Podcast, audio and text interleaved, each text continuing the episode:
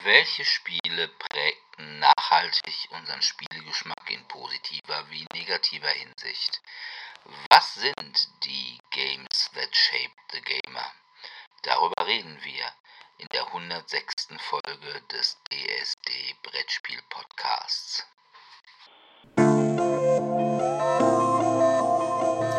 DSD, der Brettspiel Podcast.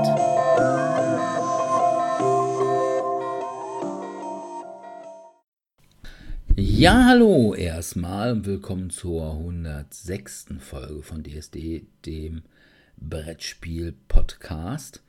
Heute beschäftigen wir uns mit den Spielen, die uns heute als Spieler ausmachen, die uns quasi zu dem gemacht haben, was wir sind.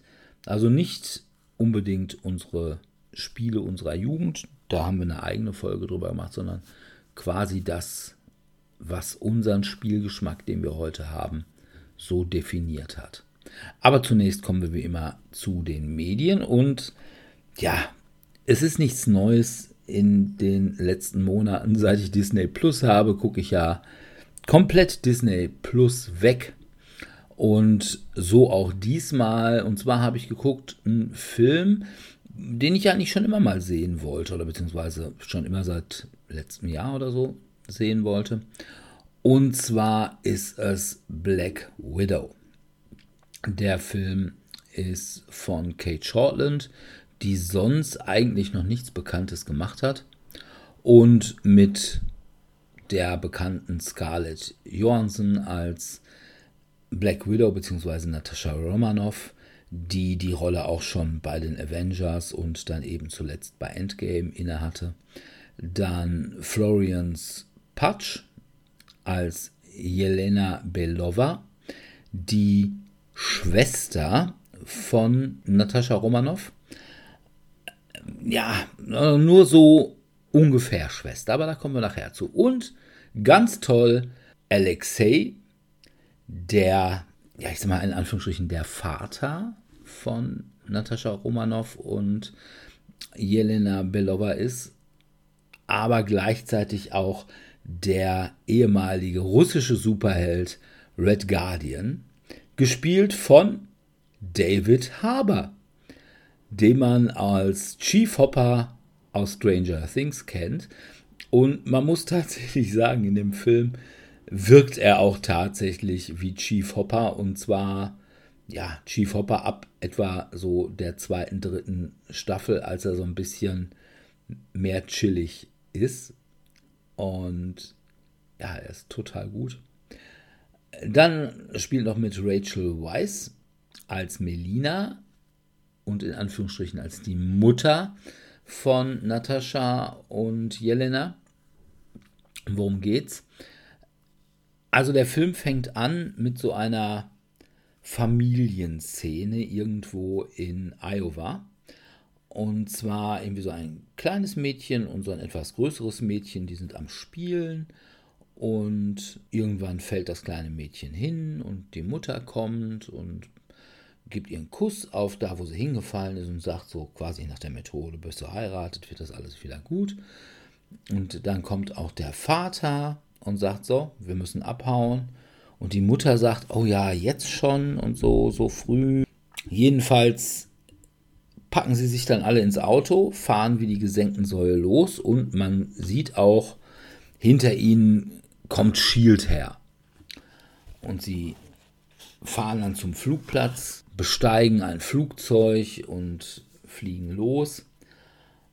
Und Melina wird angeschossen. Alexei, der hängt sich an die Tragfläche und erwidert das Feuer, was also auch schon so ein bisschen seltsam ist. Und jedenfalls schaffen sie es zu starten, fliegen nach Kuba, wo sie ein russischer General empfängt und sagt, oh, hat alles gut geklappt und so. Und die beiden Mädchen kommen dann in irgendwie so einen Transporter und sagt, ja, super, dann können wir die ja jetzt irgendwie wieder, so damit die können wir jetzt wieder mitnehmen. Ja, also man kriegt mit, diese Familie war einfach nur eine Tarnidentität. Die waren also nicht verwandt und Jelena und Natascha waren halt Absolventin des Red Room von diesem General. der im Übrigen von Ray Winstone gespielt wird. Und sind halt in dieser, ich sag mal, Black Widow-Schule ziemlichen physischen und psychischen Garstigkeiten ausgesetzt gewesen. Unter anderem wurden die halt eben auch alle sterilisiert, dass sie keine eigenen Kinder kriegen können und werden halt zu irgendwelchen Killern. Und die psychische Indoktrination ist wohl so, dass sie irgendwie auch chemisch unterstützt wird. Denn es passiert folgendes: Jelena soll eine abtrünnige Widow umlegen und kriegt bei dieser Gelegenheit dann eine Dosis von dem Widow-Gedankenkontrolle Gegenmittel ab und wird dadurch auch selber von der Gedankenkontrolle befreit. Und sie schickt eine Probe an Natascha, die sie halt noch kennt, als ihre in Anführungsstrichen große Schwester. Natascha, als sie eben dieses Päckchen kriegt, wird auf einmal von Taskmaster verfolgt. Taskmaster ist halt ein bekannter Villain, aber er ist im Black Widow-Film ein bisschen ein anderer Villain als im Comic. Sie reist dann eben nach Budapest zu Jelena und gemeinsam entscheiden sie jetzt, dass sie diesem General Dreikov und seinem Widow-Programm da jetzt mal einen Riegel vorschieben wollen und diesen Red Room vernichten. Und darum geht es. Und sie, weil sie jetzt nicht wissen, wo ist denn dieser Red Room und wo findet dieses Programm statt, befreien sie als erstes Alexei, der mittlerweile im Knast ist, aus eben diesem. Und der sagt, ja, ne, wo das ist, weiß ich auch nicht, aber vielleicht Melina, dann fahren sie halt zu Melina, sodass die Familie wieder zusammen ist. Und darum geht es. Es geht also im Wesentlichen auch um Familie. Und das ist eigentlich sehr schön. Also, obwohl die ja einfach nicht miteinander verwandt sind, sondern eben diese Familie in Iowa nur gespielt haben, war es halt sowohl für Jelena als auch für Natascha das einzige Mal in ihrem Leben, dass sie sowas wie Familie überhaupt kennengelernt haben oder Familienleben. Und deswegen sagen sie, das waren also irgendwie die besten zwei Jahre in meinem Leben. Und ja, die Action ist genial. Also es ist halt jetzt nicht so Energiestrahl, Schlag mich tot, Weltraum mit Aliens, hast du nicht gesehen, Action, sondern eher so gute Agenten-Action. Wobei es natürlich auch ein bisschen mit Superheld, weil halt eben da der Red Guardian dabei ist und den aber auch irgendwie keiner mehr ernst nimmt. Zumal es die schönste Szene ist, als sie dann bei Melina ankommen. Melina hat also noch den Koffer von Alexei und da ist das Kostüm vom Red Guardian. Und David Harbour versucht sich dann dieses Kostüm reinzuzwängen und man sieht, dass er ihn kaum über die Plauze kriegt und nur, dass er dann so voll den Bauch einzieht, das Ding dann so drüber wirkt und dann so pfop, wieder reinfallen lässt. Also Chief Hopper in dem Film ist schon echt gut. Ja, und wie gesagt, das ist ein toller Film. Das Problem an dem Film ist, man weiß, wie er ausgeht und man weiß, dass es keinen zweiten geben wird, weil man weiß, dass Natascha überlebt, weil sie wurde ja noch oder sie wird ja in Zukunft noch gebraucht um in Avengers Endgame zu sterben. Wobei Avengers Endgame halt eben vor Black Widow ins Kino gekommen ist. Das heißt, das wusste jeder schon. Es war ja wohl so, dass eben Scarlett Johansson einfach noch vertraglich das Anrecht auf einen eigenen Film hatte und dass der deswegen dann so nochmal mit wenig Herzblut nachgemacht worden ist. Man sieht ja auch, Kate Shortland ist jetzt nicht so die A-Riege der Regisseurin, aber sie hat das wirklich gut gemacht. Also Black Widow ist ein wirklich guter Superheldenfilm und ich finde auch, er ist in der Darstellung einer weiblichen Heldin, wo es ja Disney mittlerweile auch immer sehr drum geht, hundertmal besser als Captain Marvel, weil Natascha Romanoff bzw. Black Widow, die hat halt echte Probleme. Und die ist nicht super von sich selbst heraus, sondern sie wird super dadurch, dass sie jetzt ihre in Anführungsstrichen Familie hat, die ihr hilft. Im Gegenteil, also Jelena macht sich auch so ein bisschen über sie lustig, über Black Widow als Avengerin und sagt, sag mir mal, warum hast du eigentlich immer dieses, ne, wenn du irgendwie auf den Boden springst, hat sie bei Avenger immer irgendwie so einen Signature-Move, dass sie da irgendwie so auf den Beinen landet und dann die Faust so in den Boden rammt und dann die Haare so nach hinten schmeißt. Und da sagt Jelena, ja, ey, pass mal auf, das sieht aus, als würdest du immer meinen, alle würden dich beobachten oder alle würden dich filmen. Und es ist auch voll unsinnig, dieser Move. Und es ist wirklich teilweise lustig, es ist teilweise auch ein bisschen herzerwärmend und es ist eine gute Action. Und es ist halt eben ein Charakter, der Schwächen hat, der nicht irgendwie, ja, ich sage schnipsen kann und alle Gegner sind tot, so wie Captain Marvel. Captain Marvel ist halt eine Mary Sue. Und das ist Natascha Romanoff nicht. Und es wäre hundertmal besser gewesen, wenn man Captain Marvel sich hätte opfern lassen und nicht Black Widow. Ja, dann hätte man einfach noch ein paar schöne Black Widow-Filme haben können. Und so kriegen wir jetzt irgendwann mal demnächst die Marvels wieder mit der, wie ich finde, unsäglichen Brie Larsen. Aber Black Widow, super Film, kann ich nur jedem empfehlen. Also hat man wirklich Spaß mit. Ja, das ist ja schon mal gut zu wissen. Ich habe den tatsächlich noch auf meiner Watchliste, wo es inhaltlich darum geht, möchte ich mir zeitnah ansehen. Gut, einen anderen Film, den ich mir stattdessen habe ansehen können, ist, weil er mir empfohlen wurde, auf dem Alternativanbieter Netflix. Und zwar ist der Originaltitel Seong Ho oder auch übersetzt Raumschiff-Sieg. Worunter wir ihn allerdings finden, ist Space Sweepers. Space Sweepers ist ein, wie der Originaltitel vermuten lässt, südkoreanischer Film. Das lässt es vermuten, wenn man den Koreanisch spricht. Das ist natürlich das allererste, was man vermutet. Ein südkoreanischer Film aus dem Jahr 2021. Er geht etwas über zwei Stunden und ist von Yo Song-hae, der auch das Drehbuch geschrieben hat. Ich, ähm, das ist ein Erstlingswerk. Wir kennen also keine weiteren seiner Filme.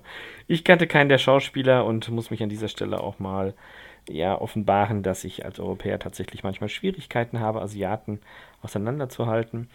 Deshalb könnte ich euch jetzt auch noch nicht mal sagen, wo ich die anderen Schauspieler gesehen oder nicht gesehen habe. Aber so viel dazu. Worum geht's? Raumschiff Sieg oder Space Sweepers? Der Film spielt in der fernen Zukunft, konkret im Jahr 2000, nee Quatsch, 4000 irgendwas. Es ist alles nicht mehr so einfach. Die Menschheit hat herausgefunden, ein Planet reicht nicht und hat angefangen zu kolonialisieren. Und unter anderem haben sie den Mars besiedelt. Und das klappt alles irgendwie nicht so wirklich. Es gibt verschiedene Klassen. Wer sich leisten kann, verschwindet von der Erde. Wer sich nicht leisten kann, bleibt da. Es gibt eine große Weltraumfabrik, in der ganz viele Dinge hergestellt werden, die eben für die Kolonisation und andere Elemente gebraucht werden. Und es gibt so eine Art bösen Elon Musk mit Kombination von Amazon-Besitzer und Bill Gates kombiniert, der als amerikanisches Superbrain fungiert, der ganz viele Sachen erfunden hat und sich selbst durch seine Technologie ein nahezu ewiges Leben geschaffen wurde. Er ist auch gleichzeitig der Antagonist. Das ist ja meistens das Superhirn, der als Antagonist fungiert. Worum geht's? Eine Gruppe von Weltraumpiraten alias Schrottsammlern finden ein kleines Mädchen, wo sie nicht sicher sind, ist es ein Android oder ist es ein Mensch. Denn sie ist vollgestopft mit Naniten. Naniten und Nanorobotern und sie kann komische Dinge tun.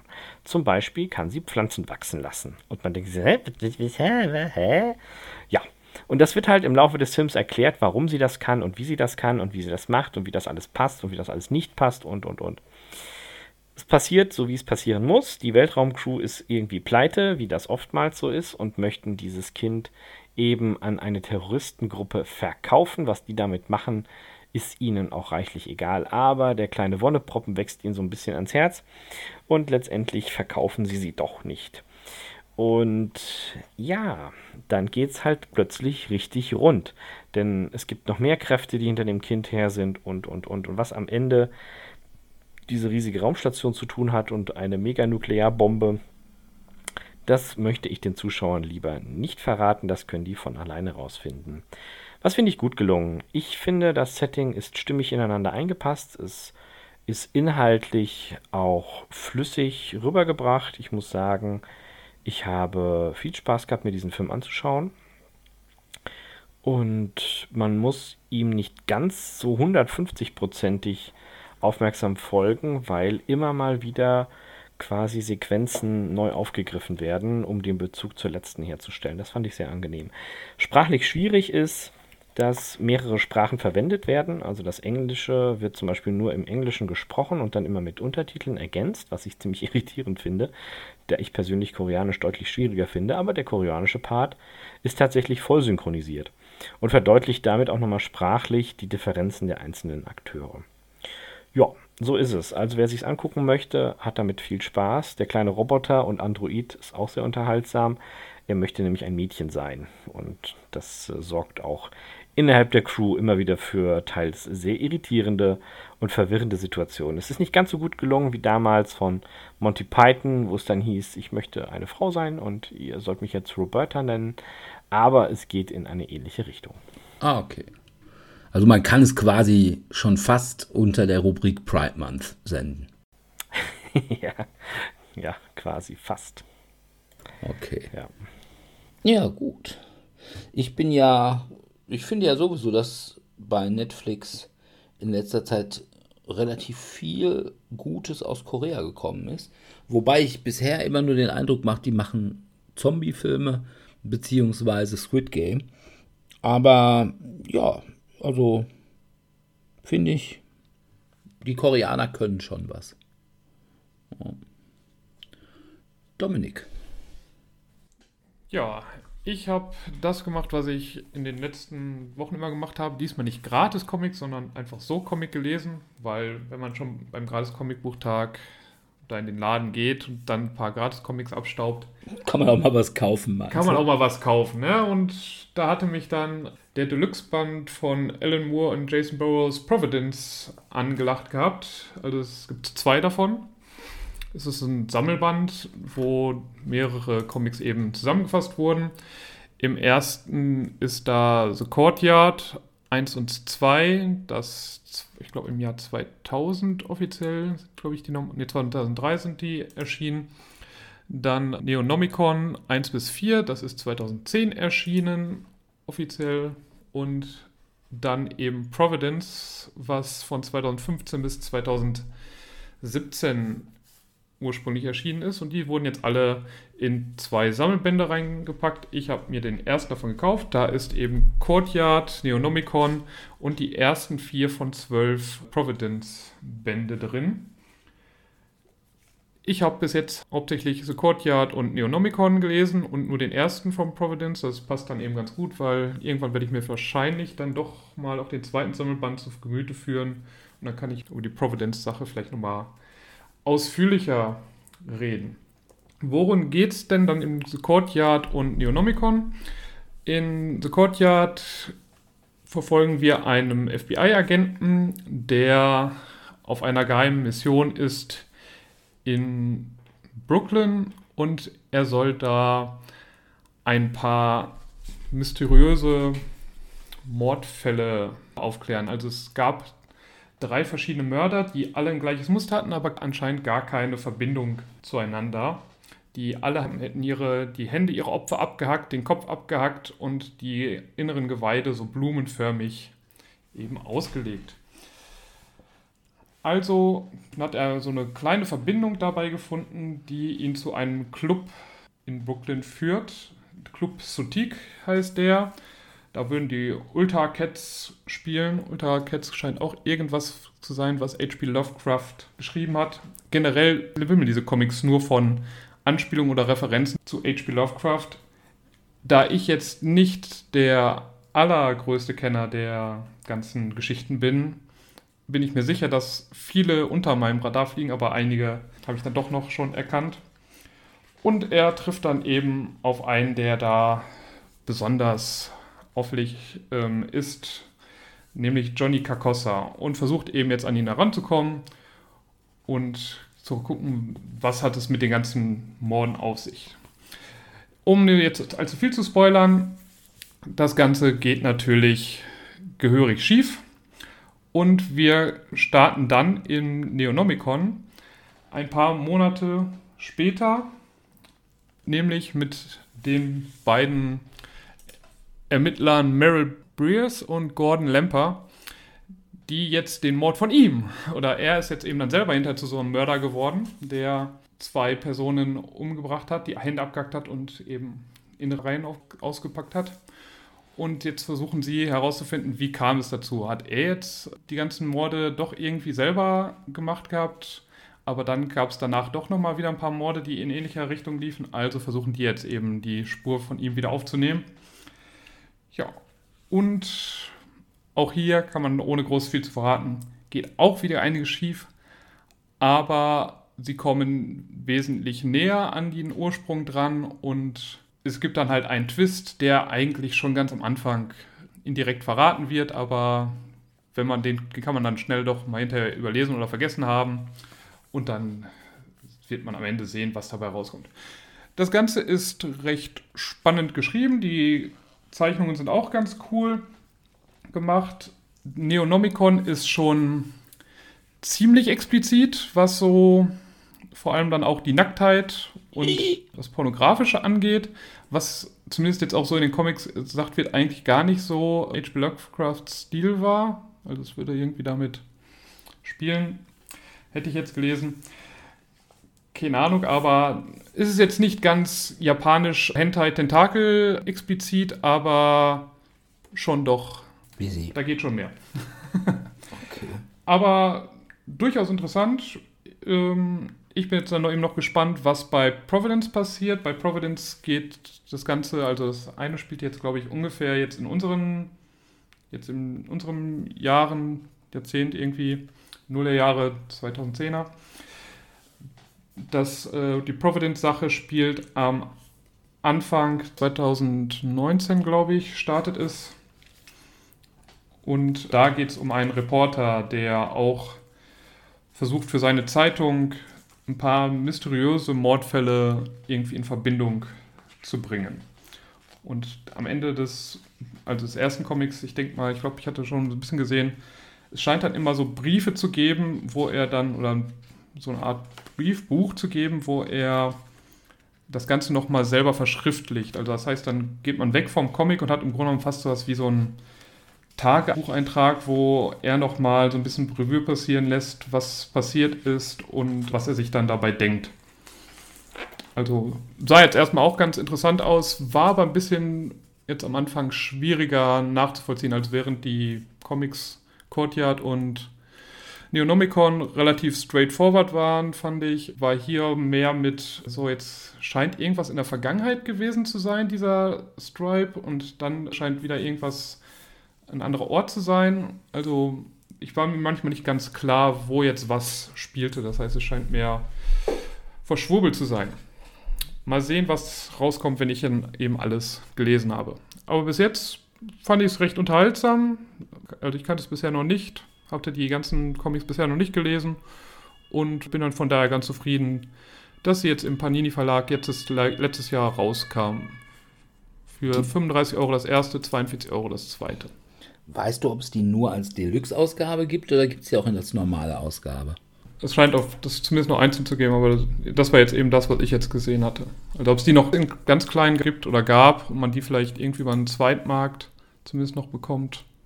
Aber nee, ich meine jetzt ist es quasi, ist das Deluxe in Form von, was weiß ich, Hardcover, blablabla. Das Hardcover, genau, ja. also ein Hardcover-Buch. Also gibt es das auch noch als Trade Paperback oder irgendwie sowas? Softcover gibt es eben diese ah, okay, das Providence also 1 bis 4, 5 bis 8, 9 bis 12 und Neonomicon sehe ich hier gerade auch.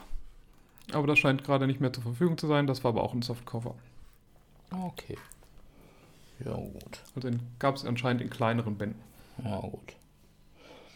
Okay. Und Alan Moore, hatte ich weiß jetzt gar nicht, ob ich es gesagt hatte, sollte aber jeder kennen, der äh, hätte Watchmen, From Hell, die, die Liga der außergewöhnlichen Gentlemen. Gentleman. Genau. Ähm, ja. Irgendwas Wichtiges vergessen von ihm. Batman. Batman hatte einen gemacht gehabt, den Kill Joker oder Kill, Kill äh, Joke? Killing Joke, genau. Also genau, Killing Joke als eins der, der, bekanntesten oder berühmtesten oder. Genau. Wie wie Vendetta hat er auch gemacht. Genau. Also schon eine bekannte Größe im Comic-Universum. Ja. Der sich da sagen. der Cthulhu H.P. Lovecraft-Thematik angenommen hat. Ja, ja, das ist richtig. Von daher, ich hatte das, bin da auch schon mal so drumrum schlawenzelt, habe dann immer irgendwie irgendwie noch andere Sachen gefunden und ja, Comics lesen ist halt teuer. Ja. Aber ich könnte es dir gerne mal, wenn ich jetzt das durch habe, kann ich es dir gerne mal ja. übergeben. Ja. Weil ich weiß dann häufig, ich bin jetzt eben auch echt kein Sammler, also ich habe sowas, ich lese sowas gerne, aber ich habe jetzt keinen Bedarf daran, das Ewigkeiten in meinem Regal stehen zu haben und dann in zehn Jahren nochmal zu lesen. Ah, doch, das habe ich schon. Aber das Problem ist, dass das Regal auch immer zu klein wird. also ich meine, ich habe das Problem nicht nur bei Spielen, sondern auch bei Comics. Aber da kommen wir dann gleich auch zu meinem nächsten Medium, oder eigentlich sind es Medien. Ich habe nämlich gelesen Wolverine beziehungsweise den Nachfolgeband X23. Wolverine hat ja eigentlich nichts mit Wolverine zu tun. Man muss so ein bisschen die Vorgeschichte kennen. Also, im Universum 616, bevor jetzt irgendwie der große Revamp der X-Men 2019 oder so gestartet ist mit House of X. Da ist Wolverine leider gestorben.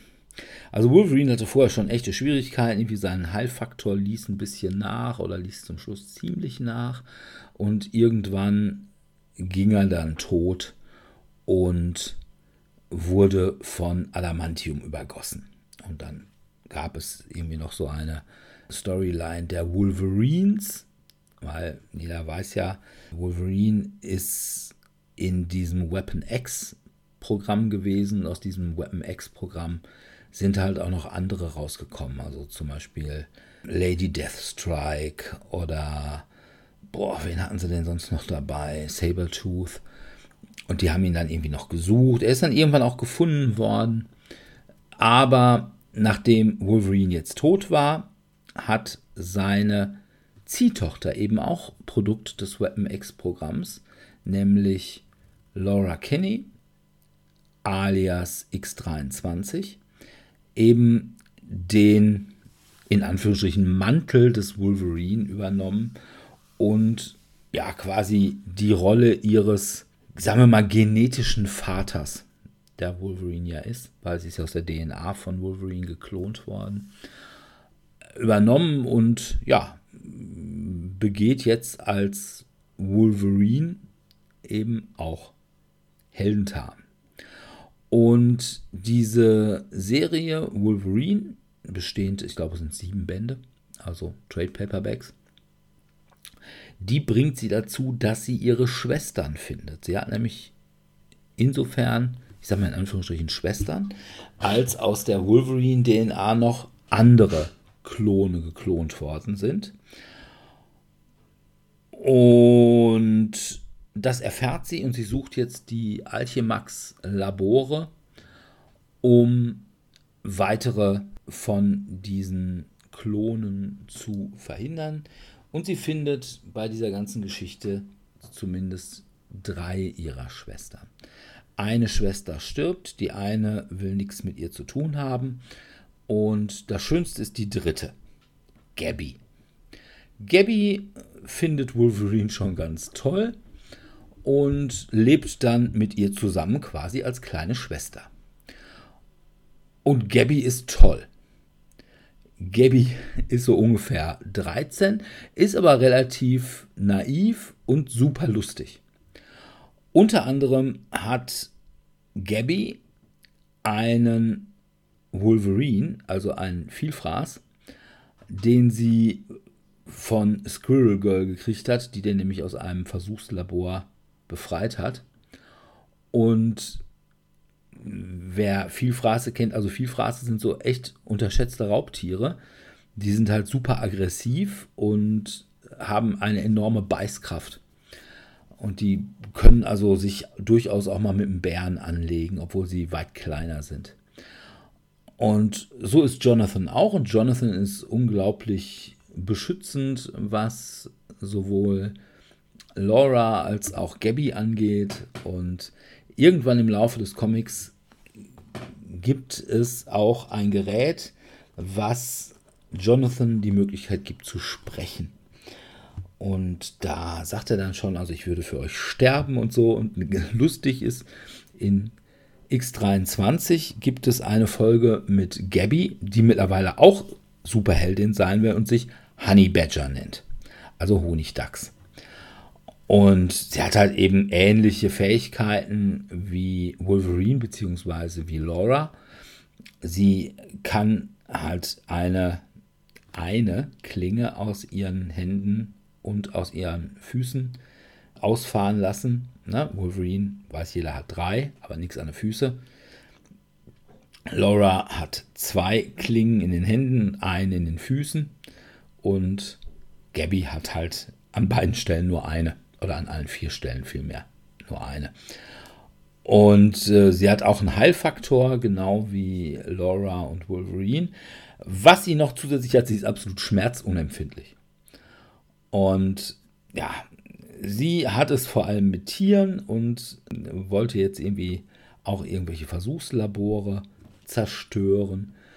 Und an einer Stelle, ne, sie ist halt eben die kleine Schwester und Laura ist halt schon so ein bisschen wie eine ja, große Schwester oder fast wie eine Mutter zu ihr. Und deswegen äh, sagt sie ihr halt auch nicht alles, wo sie dann eben auf Abenteuer geht. Und äh, jetzt braucht sie aber doch Unterstützung. Und wen holt sie sich? Deadpool. Weil mit Deadpool kommt sie echt gut klar. Und Deadpool kommt und will Jonathan erstmal streicheln. Und Jonathan sagt, ich fresse dir das Gesicht weg. Der, nee, ist okay.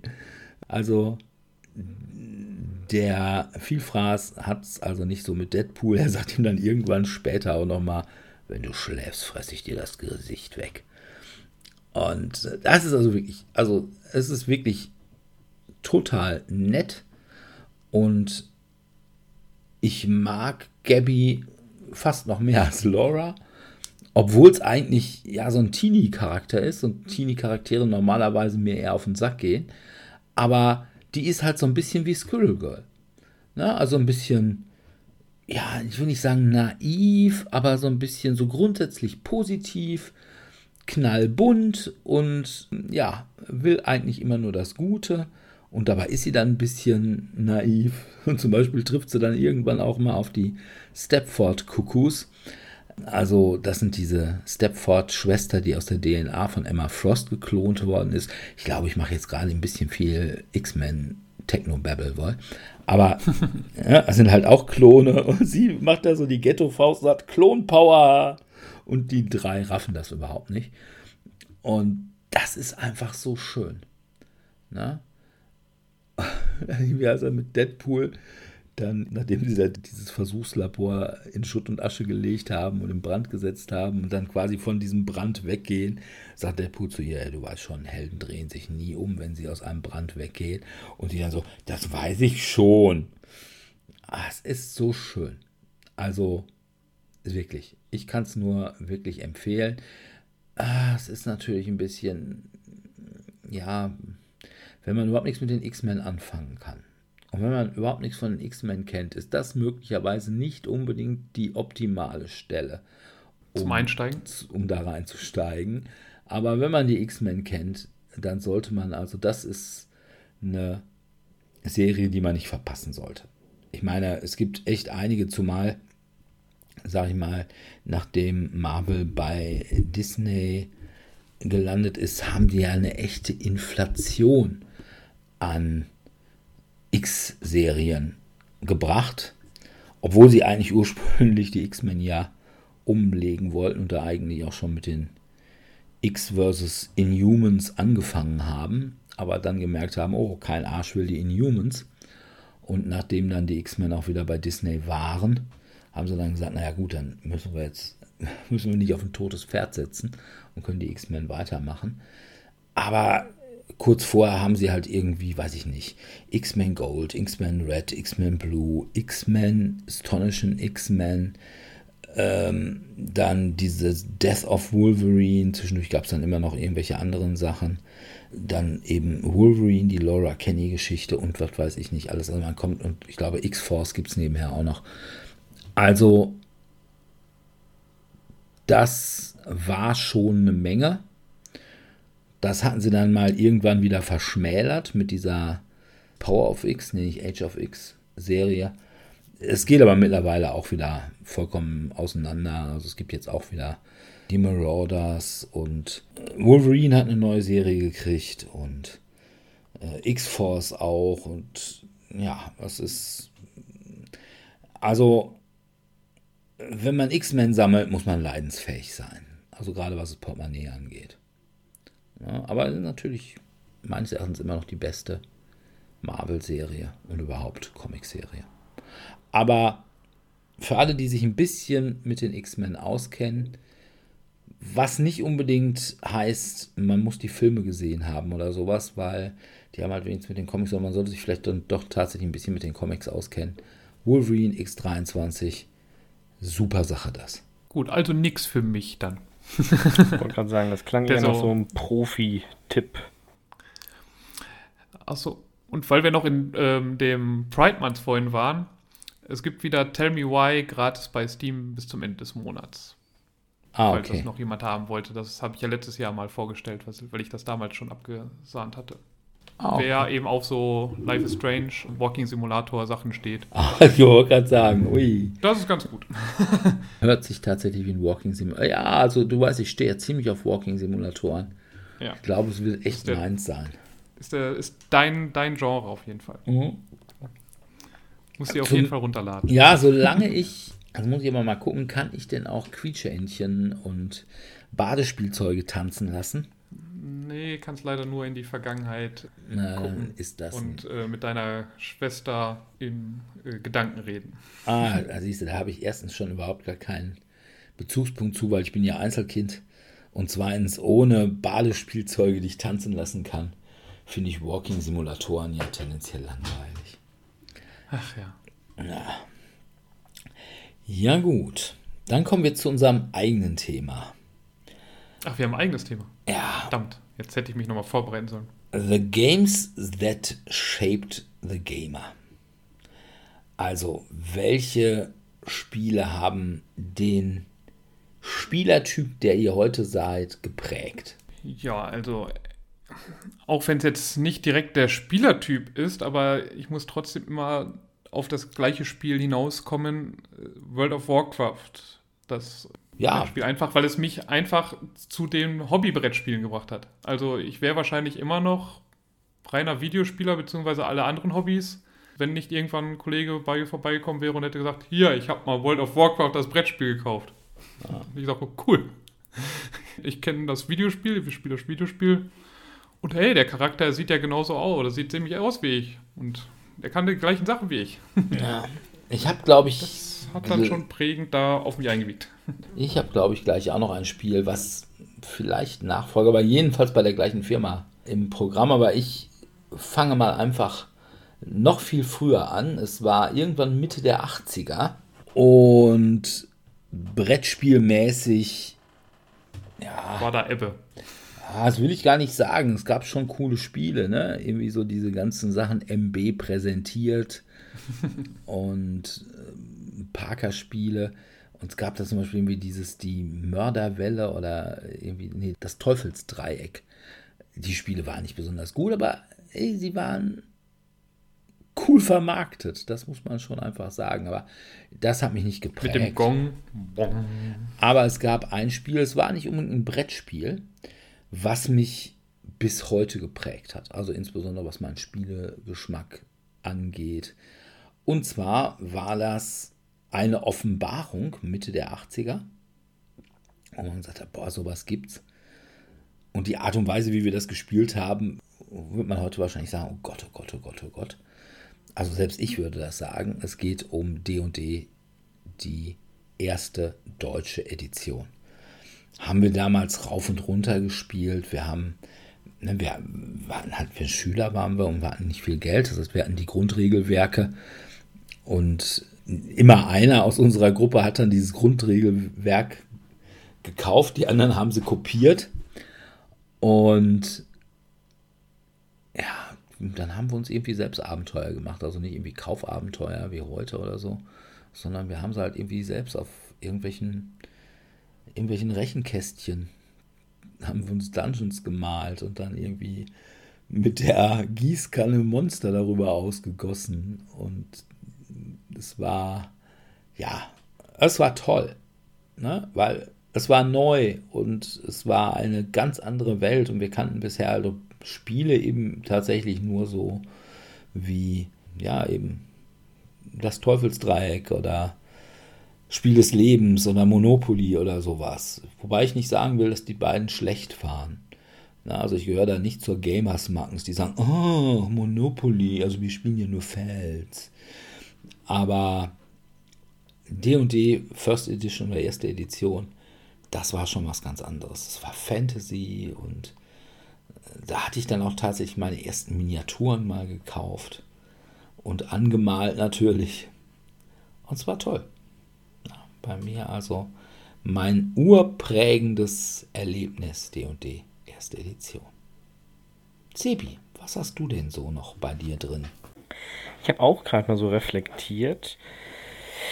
Es gibt zum einen so diese klassischen Kindheitsspiele, die wir ja auch schon mal in diversen Episoden genannt haben, die mich geprägt hatten, wie Mausefalle, das ist ja so eine Art, ja, Leiter rauf, Leiter runter, ab ins Loch. So ein fancy, crazy Kram wie Lotti Carotti gab es in meiner Kindheit noch nicht. Und wenn, als es kam, habe ich es nicht geschenkt bekommen, weil es war Plastik. Plastik ist Teufelswerk, darum habe ich es nicht geschenkt bekommen. Ich habe auch Monopoly gespielt, hatte da aber jetzt nie so wirklich Freude dran. Vielleicht auch, weil das Spiel für Kinder eigentlich eher langweilig ist. Ähm, das Spiel des Lebens war, glaube ich, so ziemlich eins von denen, die ich sehr häufig gespielt habe, wobei ich im Nachhinein reflektiert den Spiel. Das hatte auch Plastik. Spiel, ja, aber das, das war ja nur das coole Plastikrad in der Mitte, da durfte man da mitmachen. Zum oh, die Häuser und. Der Wellensittich durfte immer frei rumfliegen und hat dann immer fleißig die Püppchen auf dem Spielbrett hin und her geschoben, äh, was manchmal zu Schwierigkeiten führte, vor allem weil er auch die Geldscheine angeknabbert hat. Ähm, aber das war, mein Spielziel war immer als erstes fertig zu werden und möglichst viel Rente abzusahnen. Das hat nicht immer zum Sieg geführt. Aber ist ja heute eigentlich immer noch so. Ja, ja. Der gleitende Übergang vom Studium Letz, zur Rente. Letztendlich, ja, in gewisser Weise. Und äh, die, ich habe das tatsächlich vor ein oder zwei Jahren nochmal gespielt und mit einer anderen Perspektive auf dieses Spiel das ist tatsächlich ein bisschen verstörend. Vor allem, wenn man die Regeln nachliest. Wenn man keine Püppchen mehr hat für Kinder, die ins Auto passen, kommen die in den Kofferraum. Dann dachte ich mir, hm, okay, cool. So hat man das früher also gemacht. Das war nicht nur im Spiel so. Nee, in der das Tat. Früher das auch ist tatsächlich so gelaufen, deswegen. Ja, es, äh, an solche Sachen kann ich mich auch noch erinnern. Ja, also es sind so Dinge, die da halt tatsächlich gelaufen sind. Ich habe dann, wo Dirk das gerade so sagte, mit erster ähm, AD&D-Phase eine Art Durststrecke erlebt während meiner Teenie-Zeit. Da habe ich sehr wenig gespielt. Nur so diese Evergreens, mal mit Opa und Oma Uno oder Skippo oder zu Weihnachten wurde mir mal Ligretto geschenkt. Das habe ich aber jahrelang einfach nicht verstanden. Es war mir zu komplex ohne eine Erklärung dabei. Also klar, Anleitung hatte man, aber das ist ja dieser Aspekt des alle spielen gleichzeitig, wird ja erst deutlich, wenn du einen hast, der dich da sehr deutlich darauf hinweist. Und das war für mich ein neues Spielelement. Und ich habe tatsächlich erst ab der Oberstufe eine Community gefunden von anderen Nerdkindern, denen ich auch bis heute sehr dankbar bin, dass sie Bestandteil meiner Spiele-Community sind, die mich dann wieder haben Spiele entdecken lassen. Und plötzlich waren. Gab es Hero Quest? Ja, Hero Quest gab es auch. Hero Quest gab es auch. Das ist auch ein sehr prägendes Spiel gewesen. Das war auch so die Phase, wo ich so den Übergang geschafft habe, den Games Workshop tatsächlich bei mir hat das damals funktioniert, mit dem Übergang von Hero Quest in den Tabletop-Bereich, wo man dann die kleinen Püppchen durch die Gegend schiebt und anmalt. Äh, das waren wirklich so Sachen. Also ich glaube tatsächlich so Meilensteine, wenn ich so reflektiere, ist Hero Quest war so der Einstieg für mich ins Rollenspiel. Wobei ich da auch, wenn ich an so manche pa Familienpartie denke, spiel mal Hero Quest mit deinen Eltern. Das ist ähm, schwierig gewesen für mich. Es brachte nicht denselben Spielspaß wie mit meinen Freunden, bei weitem Könnte nicht. ich mir vorstellen. Ja. Bei mir war es allerdings, uns hat das so geprägt. Wir waren dann irgendwann mal auf Klassenfahrt in Rom und haben da dann Ostia Antiqua besichtigt. Ostia Antiqua ist eigentlich der ehemalige Hafen von Rom gewesen und ist wirklich eine sehr gut erhaltene Ausgrabung. Aber meine Nerd-Gruppe, die mit mir zusammen Rollen spielte, und ich, wir gingen da, wir waren halt eben auch so befreundet und wir tapperten da gemeinsam dann übers Feld und fanden dann auf einmal irgendwie ein Loch und guckten in dieses Loch und dieses Loch führte in die Kanalisation von Ostia. Das war also jetzt nicht offiziell wohl für die für die Besuchergruppen freigegeben oder so. Das war halt tatsächlich ja, einfach nur Kanalisation. Und dieses Loch wurde offensichtlich am meisten dafür gebraucht, dass Touristen da ihre Getränkedosen oder so reinschmissen. Wir sind natürlich sofort in dieses Loch reingeklettert, weil, hey, ein Dungeon. Und dann sind wir die ganze Zeit, während die anderen sich da in Ostia vergnügt haben und sich dann irgendwie, was weiß ich, Amphitheater und sowas angeguckt haben, sind wir einfach nur durch diese Kanalisation da getappert und haben uns eigentlich vorgestellt, dass um jede Ecke irgendwelche Goblins oder Eulenbären oder Betrachter hervorlugen konnten. Das war schon schön. War überhaupt eine tolle Schulfreizeit in Rom. War immer ganz hervorragend. Campari mit Fanta. Campari mit Fanta, okay. Ja, das ist wie Campari O, aber es kribbelt. Ja, das glaube ich, ja, ja. Das glaube ich. Ja. Ja, also ich habe in meiner Jugend eigentlich kaum Brettspiele. Also ich war ein reiner Videospieler, von daher gerade dieses frühe Jugend, also in der Kindheit natürlich, da hat man dann auch eben sowas wie Siedler von Katan mal geschenkt bekommen, aber das wurde dann vielleicht einmal gespielt und danach lag es in der Ecke rum. Was bei Siedler von Katan nicht ganz unrecht der Fall ist, aber, Ja, aber ist das ist eine so andere ein- Geschichte. Äh, so ein Evergreen, sage ich mal. Also du hast irgendwie, in jeder Sammlung sollte es irgendwann mal dazu gehört haben.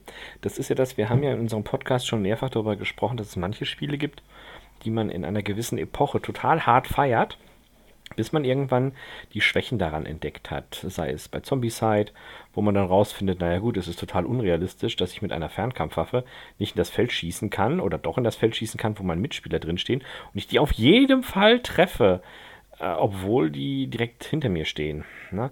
Und dass man da dann nachbessert und daran arbeitet. Und bei Siedler ist das irgendwie nie passiert. Es ist einfach ein Mathe-Spiel.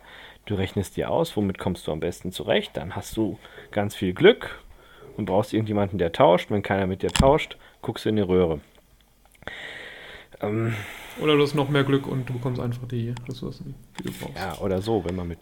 Es ist auch immer so diese Reflexion. Also, wenn man mit einer Altersgruppe spielt, die diese Mechanismen nicht wirklich durchdringt, die tauschen mit dir ja alles, zu allen Konditionen.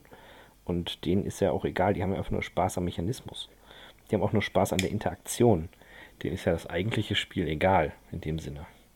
Ja, und man kann ja alles gegen alles tauschen. Ja, Ne? Also ja, ja klar. Sexuelle Gefälligkeiten. Ja, you never know. Ne?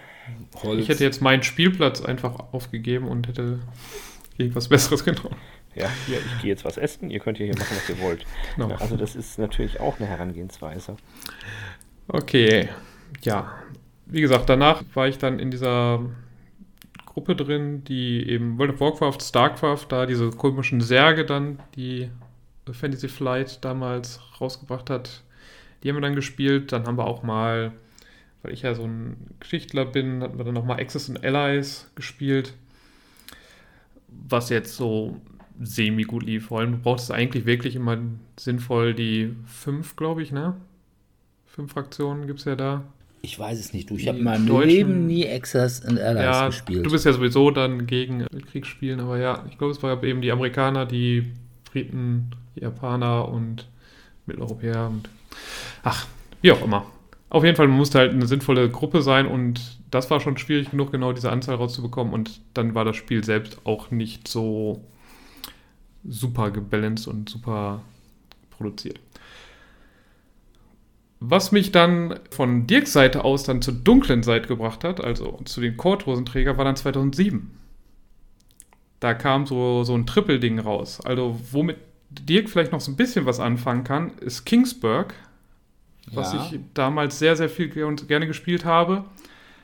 Aber mit Agricola und Tribun, äh, Primum Inter Pares, nee. die mich dann zu so einem Eurogamer ein bisschen machten, dürfte Dirk wesentlich weniger einverstanden sein. Das ist wohl richtig. So, Worker Placement fand ich dann auf einmal super toll. Und das hat mich dann so die nächsten ein, zwei Jahre geprägt, bis danach ein anderes Spiel kam, was mich stark prägte. Also insofern muss man tatsächlich sagen, mich hat dann äh, auch geprägt das erste Rassistenspiel. Puerto Rico? Puerto Rico. Und als ich das gespielt habe, habe ich mir gedacht, oh, das dann doch nicht. Also es gibt vielleicht dann auch eine negative Prägung und das wären bei mir Puerto Rico und die Siedler von Katan. Weil da hatten wir, wir hatten irgendwie 2010 so eine Spielegruppe von Kirchens. Und da waren auch äh, teilweise, oder einer, der war ein bisschen seltsam. Und ja, der war auch großer Siedler-Fan. Und dann haben wir irgendwie auch mal Siedler gespielt und haben das auf die eine oder andere Weise gespielt und da sagte er, ihr spielt das falsch. Also wir in unserer Spielegruppe spielen das anders. Aber ich verzeihe euch. Und dann sagte er, ey, super nett. Das ist echt die Absolution zu erhalten. Das war Spaß. Und dann war es bei uns tatsächlich äh, ein geflügeltes Wort für alles. Du, ich verzeih dir. Aber jedenfalls, da wusste ich, oh, mh, hm, Eurogamer. Also ohne dass ich damals gewusst hätte, dass man die Eurogamer nennt. Aber da habe ich mir schon gesagt, oh nee, da möchtest du A nicht zugehören und eigentlich möchtest du auch keinen Umgang mit ihnen haben. Und äh, dem bin ich mir bis heute treu geblieben. Aber naja, nein, ich greife aber schon eigentlich viel zu spät ein, weil zwei weitere Spiele, die mich als Spieler heute sehr geprägt haben. Das war so die Zeit meines Studiums. Und zwar waren das zwei Spiele, die, na, beide gibt es heute noch. Und das eine ist ein Spiel, was es in 125.000 Variationen mittlerweile gibt. Ich glaube, damals gab es sie auch schon zu 125.000. Das war Activity.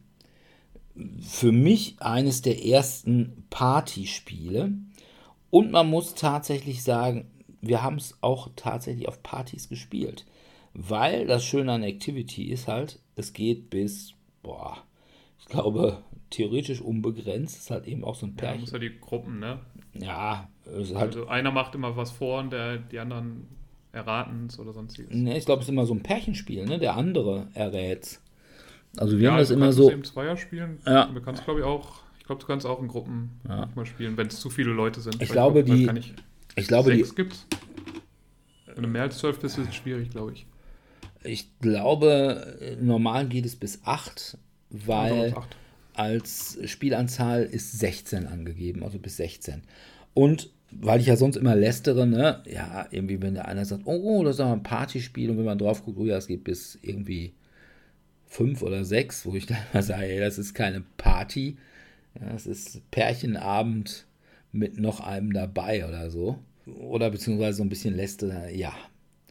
sechs Mann, das ist, das bei Eurogamern fällt das unter Party. Ja, also mit 16, da kann man schon sagen, jo, das ist schon ein fröhliches Gelage. Ja, man hat nicht so häufig mehr, zumindest in der Studentenbude, weil wäre ein bisschen eng geworden damals. Und das andere Spiel war Junta. Junta gibt es halt heute immer noch. Ist, glaube ich, immer mal wieder so ein bisschen neu aufgelegt und auch so ein bisschen gestreamlined worden. Wir hatten damals noch die grüne Packung, die echt grafisch nicht besonders war. Aber das Tolle war eben, da hat sich meine Liebe zum Auf die Fresse geben und zum Manipulieren schon so richtig manifestiert. es ist runter, ich weiß nicht, wem ich erzählen muss, wie runter geht. Also bei runter ist es so, man spielt in der República de los Bananas, also äh, eine satirische Verballhornung so der südamerikanischen Diktaturen der 70er und 80er Jahre. Also so weiß ich nicht, Chile und Nicaragua. Und ne, man kriegt halt Geld von der UNO, Entwicklungshilfe und die muss man dann ganz nespotistisch unter seinen Kumpeln verteilen beziehungsweise den Leuten Geld geben und hoffen, dass man sie dadurch so glücklich macht, dass sie nicht gegen einen putschen. Denn das Problem ist, wenn man dann geputscht wird, dann verliert man all sein Geld, es sei denn, man hat es vorher auf die Schweizer Bank gebracht. Aber das Problem ist immer, wenn man es irgendwie auf die Bank bringen will, können die anderen natürlich irgendwie auf die Bank ein Attentat verüben und wenn man dann da erwischt wird, dann ist man halt auch tot und das Geld ist auch weg, was man nicht vorher gebunkert hat. Also es ist schon ein Spiel, wo man sich hassen gelernt hat. Ich habe das damals vor allem, weil der hatte das mit meinem besten Studienfreund gespielt und mit dessen Freundin. Und meistens war ich der lachende Dritte. Weil die haben sich dann irgendwann komplett gezofft Ne, weil das ist schon sehr, sehr böse zueinander. Und ich konnte dann quasi, während sie dann irgendwann nur noch den Wunsch hatten, sich gegenseitig umzubringen, konnte dann irgendwie ganz schön da meine Schäfchen ins Trockene bringen. Also von daher, runter würde ich auch heute immer noch mal ganz gerne spielen. Ich glaube, weiß nicht, vor zwei oder drei Jahren haben es tatsächlich sogar mal im Laden gespielt es ist schon ganz schön. Es, hat sehr viel mit Gruppendynamik dann zu tun. Wer hasst wen? Und ja, man muss halt eben Leute dazu bringen, dass sie einem beim Gewinnen helfen. Von daher, die beiden Spiele, die mich heute noch aus meiner Studienzeit geprägt haben, Activity und Hunter. Ja, ihr mal Runter habe ich tatsächlich nur die abgespeckte Version kennengelernt. Viva El Presidente. Ja, Viva El Presidente ist auch lustig. Mit der Sonnenbrille. Ich, genau, mit der Sonnenbrille. Ich glaube aber, dass es nicht im Ansatz so ist wie bei dir. Also wenn du es halt... dauert glaube ich, nicht so Ansatz zu lang. Nein, nein, nein, ach Quatsch, zwei Stunden mit Regel erklären. Also das ist schon ratzfatz dadurch diskutiert. Ja, ja das war so, ich überlege gerade, was war mein nächster Meilenstein. Munchkin definitiv bei der Kartenvariante. Das hat nämlich Mad abgelöst. Also in der Kindheit habe ich sehr gerne Mad gespielt. Das war ja so die, die Verarsche von, ähm, wie heißt es nochmal? Dominik hat es vorhin genannt. Monopoly. Von Monopoly, wo es eben darum geht, möglichst schnell sein Geld zu verlieren. Das konnte man ganz gut mit den Eltern spielen, den Großeltern, wobei die unter dem Aspekt des Geldverlierens eine andere Komponente im Sinn hatten. Ich fand's toll. Und da wurde ich so ein bisschen darauf aufmerksam, dass man auch als Persiflage oder humoristisch an das Thema herangehen kann und habe das dann als nächsten Meilenstein mitgenommen. Munchkin allerdings auch deswegen, weil es ja vor allem eine Szene, die mir bekannt war aus meiner Phase, das ist auch so ein Meilenstein, DSA, die DSA-Phase in der Oberstufe, da hatte man irgendwie noch Zeit am Wochenende oder wenn man gerade mal nicht irgendwie am Feiern war, hat man sich zusammen im Keller getroffen und da gefeiert und vorher noch ein bisschen DSA gespielt oder derweil. Und dabei dann seine eigenen Skills gesteigert in puncto Kommunikation, Kooperation und Austausch. Das war auch nochmal so ein Meilenstein. Da bin ich auch so ein bisschen in die Rollenspielvariante reingerutscht. Ich glaube, bei Dominik war das dann vielleicht so das erste Rollenspiel, das er dann gespielt hat, wie Mutros of the Schnibbel of Asimus oder was war noch so ein klassisches Rollenspiel am PC? Äh, Eye of the Beholder. Ja, Eye of the Beholder habe ich aber nur am Gameboy gespielt. Ist eine unglaublich schlechte Umsetzung, sehr, sehr anstrengend. Mit diesen drei Knöpfen da auf dem Äh, grünen Zweig zu Baldur's kommen. Gate. Baldur's Gate, Ja, ja, hatte ich auch. Ich bin erst relativ spät zu Rollenspielen gekommen. Also ich hatte, glaube ich, meine ersten richtigen Sachen waren dann, und da kann man dann auch wieder streiten, waren dann diese actionlastigen Rollenspiele wie Gothic und Morrowind, Ja. die mich dann. Ach, die waren schon, die habe ich schon ganz gerne gespielt, aber da, also ich möchte mal sagen, Eye of the Beholder 1 war quasi der Grund, weshalb ich meinen ersten PC gekauft habe. Also, und mir dadurch auch noch einen ziemlichen Virus eingefangen habe, aber äh, und das beim Originalspiel. Das war für mich schon irgendwie eine Offenbarung. Oder auch solche Sachen wie Might and Magic. Also nicht Heroes of Might and Magic, sondern richtig Might and Magic. Ja. Und äh, hier, wie heißt es denn nochmal? Mit Lord British. Ultima? Ultima, genau. Ultima. Wie hieß denn der Vorgänger von Risen? Den habe ich auch gespielt. Ja, Gothic. Gothic. Gothic, danke. Gothic, Oh ja. ja, ja. Ja, das war das, womit ich dann wirklich ja, dann so eingestiegen bin. Einstieg, Ja, genau, da dachte ich mir, das könnte was für dich gewesen sein. Ja. Schöne Reihe, schöne Reihe. Ja. Wobei ich nach Gothic, also diese ganze Risen-Reihe hat mich da nicht mehr so. Risen habe ich auch nicht mehr gespielt. Also Gothic Ja, ich war habe die super. alle durchgespielt. Ich habe auch, glaube ich, was war das? Das war so eine wirklich schlechte Version davon. Ich glaube, das, ich weiß nicht, ob das noch Gothic hieß. Es war aber irgendwie Gothic 4. Ja, es gab, also Gothic 3 war schon richtig schlecht. Das lag aber daran, dass sie sich komplett überarbeitet hatten. Also quasi das Scope wurde einfach viel zu groß. Und dann sind sie ja rausgegangen aus diesem Produktion, haben sich ja mit, heute heißt THQ Nordic, wie hießen, hießen die denn damals, der Publisher? Nordic einfach nur, Nordic Games? Ich weiß es gar nicht. Auf jeden Fall haben sich ja mit denen überworfen, sind dann rausgegangen und dann haben die ja nochmal den vierten Teil gebracht, der ja eigentlich gar nichts mehr mit Gothic zu tun hatte. Ja, Der so in Abschnitte geteilt war, also wo du gar keine Open World mehr hattest, Ja. sondern ja, ja. Also, aber wie gesagt, für mich war dann die nächste große Offenbarung war Baldur's Gate, wo ich sage, boah, ey, so geil kann das aussehen. Und mittlerweile habe ich Baldur's Gate auf dem Tablet und ich sage mal, die Story ist immer noch gut. Also ich bin halt, war halt immer damals schon auch auf dem Computer immer schon der Story-Freund oder das Fluff Bunny. Und das fand ich toll. Aber wie gesagt, jetzt auf dem Tablet, es sieht nicht mehr so gut aus, wie es damals mal aussah. Oder wie man damals fand, Das dass es aussah. Ja. ja, ja, da. Ich spiele gerade wieder Star Trek äh, Elite Force. Und das ist ja auch so ein alter Ego-Shooter. Ah, okay. es, ist- es sieht auch nichts mehr so. Also früher sah, dachte man, ja, das ist ja die, fast die Serie 1 zu 1 als Videospiel. Weil die hatten ja auch die Original-Synchronsprecher.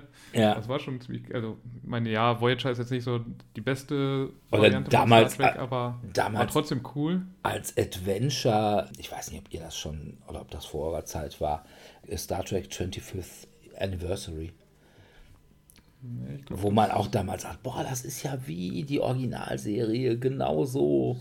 Und heute sagt man, uh, die Grafik, ne? also 640 mal 480 halt, ne? Was man da, wir hatten ja nicht mehr. ja, Monitor konnte auch nicht viel mehr darstellen, von daher. Ja, und sagen wir mal so, erstens, der Monitor war halt auch irgendwie, weiß ich nicht, wie groß der war, 12 Zoll oder sowas oder 14 Zoll. Und was anderes, als wenn man es heute auf einem 32 Zoll Bildschirm sieht. Ja, also, naja, aber gehen wir mal vom, Videospielen wieder weg. vom Videospielen wieder weg. Was bei mir dann tatsächlich auch kam und was mich möglicherweise nicht, ja, doch eigentlich auch zum Brettspieler gemacht hat. Oder beziehungsweise meine Art Brett zu spielen mit beeinflusst, das war tatsächlich Lab. So am Ende meines Studiums. Live-Action-Roleplay müssen wir auch dringend mal eine eigene Folge zu machen. Äh, Da will ich mir aber irgendwie zu einladen, weil ich glaube, ihr beiden habt mich gelabt, ne? Bei Sebi bin ich nicht sicher.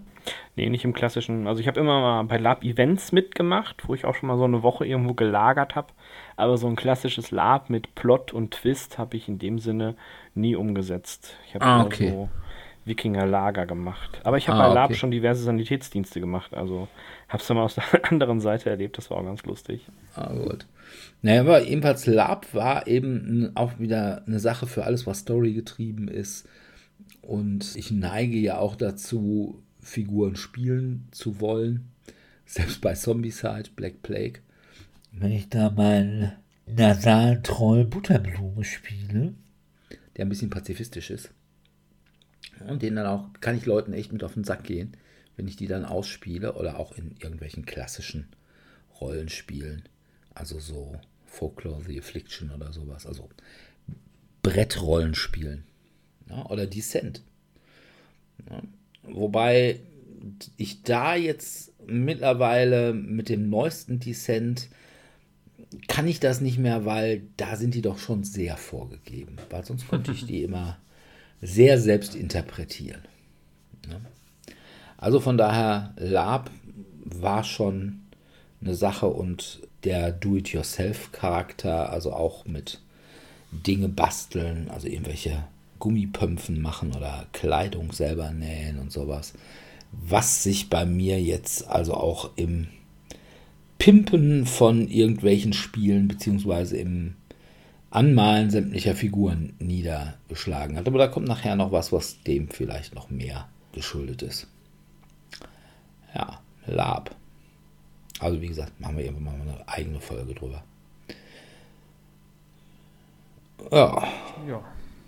Bei mir war dann 2008, also nach 2007 Eurogames Meilenstein, dann kam 2008, wobei es kann sein, dass ich es erst 2009 gespielt habe, Pandemie damals noch, jetzt glaube ich nur noch Pandemic. Ja, Pandemie Kooperative früher, Spiele, das hat mich dann stark Ja, geprägt. ja das war oh, auch bei mir so, ja. Das möchte ich spielen. Ja. Nicht ständig gegeneinander. Genau. Ich bin manchmal Kuschelkurs Ja, hier. also tatsächlich, das kann ich nur unterstreichen, was Dominik gerade erklärt hat. Pandemic war auch so eins meiner ersten kooperativen Spiele. Da sind die auch irgendwie mal mehr in den Fokus gerückt. Also letzte Woche hatten wir uns ja darüber ausgetauscht, von wegen hier in die Fresse halt die andere Wange hin. Und dieses Mal war es eben nicht dieses in die Fresse, sondern es förderte das Gemeinschaftsgefüge. Man hat gemeinsam entschieden, man möchte ein Ziel erreichen, tauscht sich aus, arbeitet darauf hin das war plötzlich ein Wir spielen zusammen. Und nicht so wie bei Hero Quest, was ja indirekt bei den meisten von uns in einer Form Meilenstein war, hat einer den Akteur gespielt, der eben dagegen arbeitet, sondern es waren eher alle, die dann gemeinsam dagegen gespielt haben. Das fand ich auch tatsächlich sehr gut. Auch diese Dynamik mit dem Deck, dass man eben einfach eine Karte aufdeckt, schlimme Dinge passieren und entweder, naja, wir explodieren alle oder nicht. Ja, und es passte auch in unseren generellen Spielstil. Also ich hatte ja vorhin schon World of Warcraft erwähnt gehabt. Mhm. Und wir haben das auch manchmal einfach zu zweit oder zu dritt so gespielt, dass wir einfach eine Gruppe waren und wir, Ja. haben dann einfach nur gemeinsam gequestet, haben dann aufgelevelt und versuchten am Ende den Bösen zu äh, den Großen Ja. dann zu besiegen. Ja. Hauptboss. Ja, und Und normalerweise spielst du das mehr oder weniger ja gegeneinander, stehst, stellt sich manchmal gegenseitig in den Weg.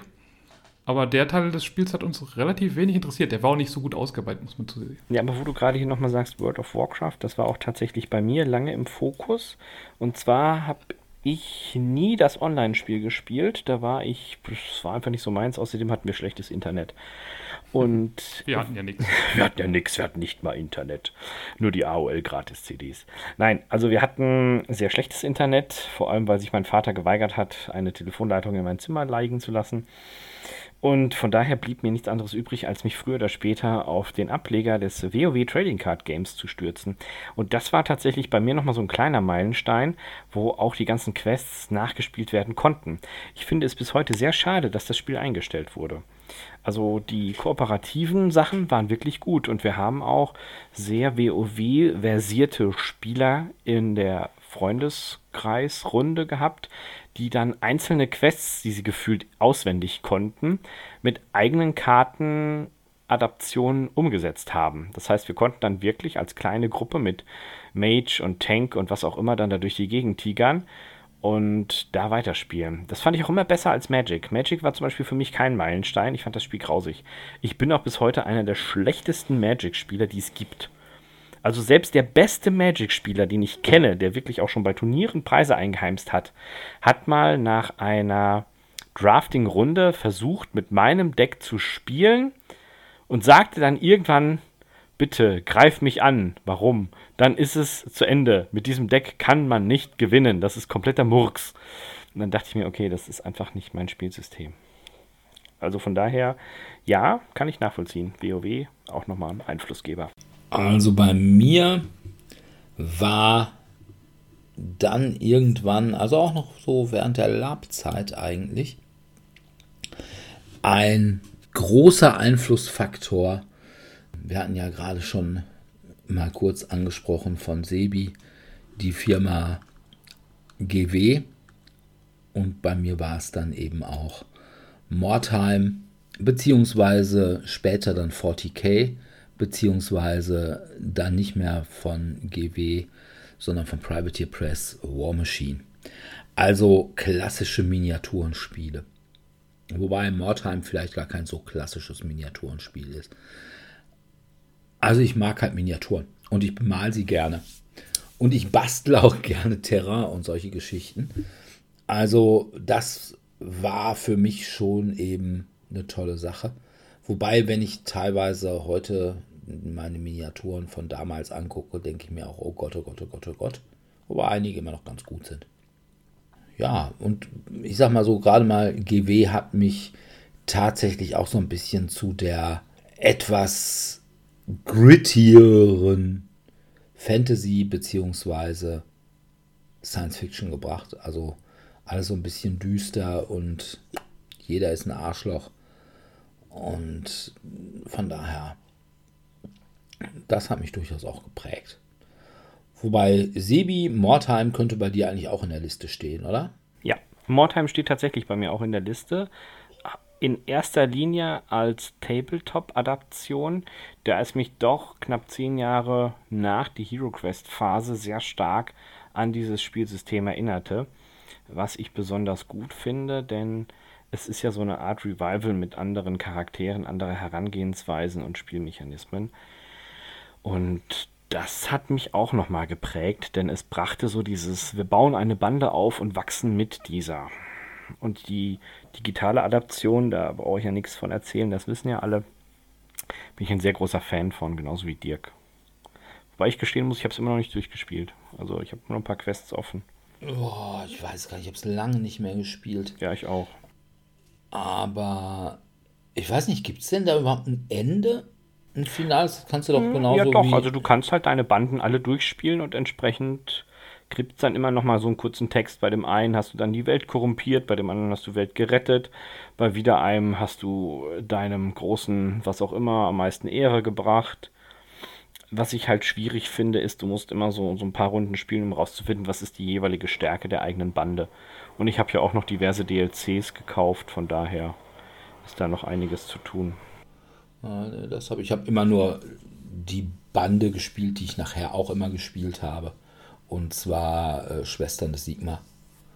Und ich war sehr, sehr unglücklich darüber, dass es meine Stahlpeitsche nicht mehr gab. Ja, nee, also die Schwestern habe ich tatsächlich noch nicht gespielt. Ich habe aber dafür die anderen gespielt. Ich habe die Untoten, habe ich glaube ich schon durch.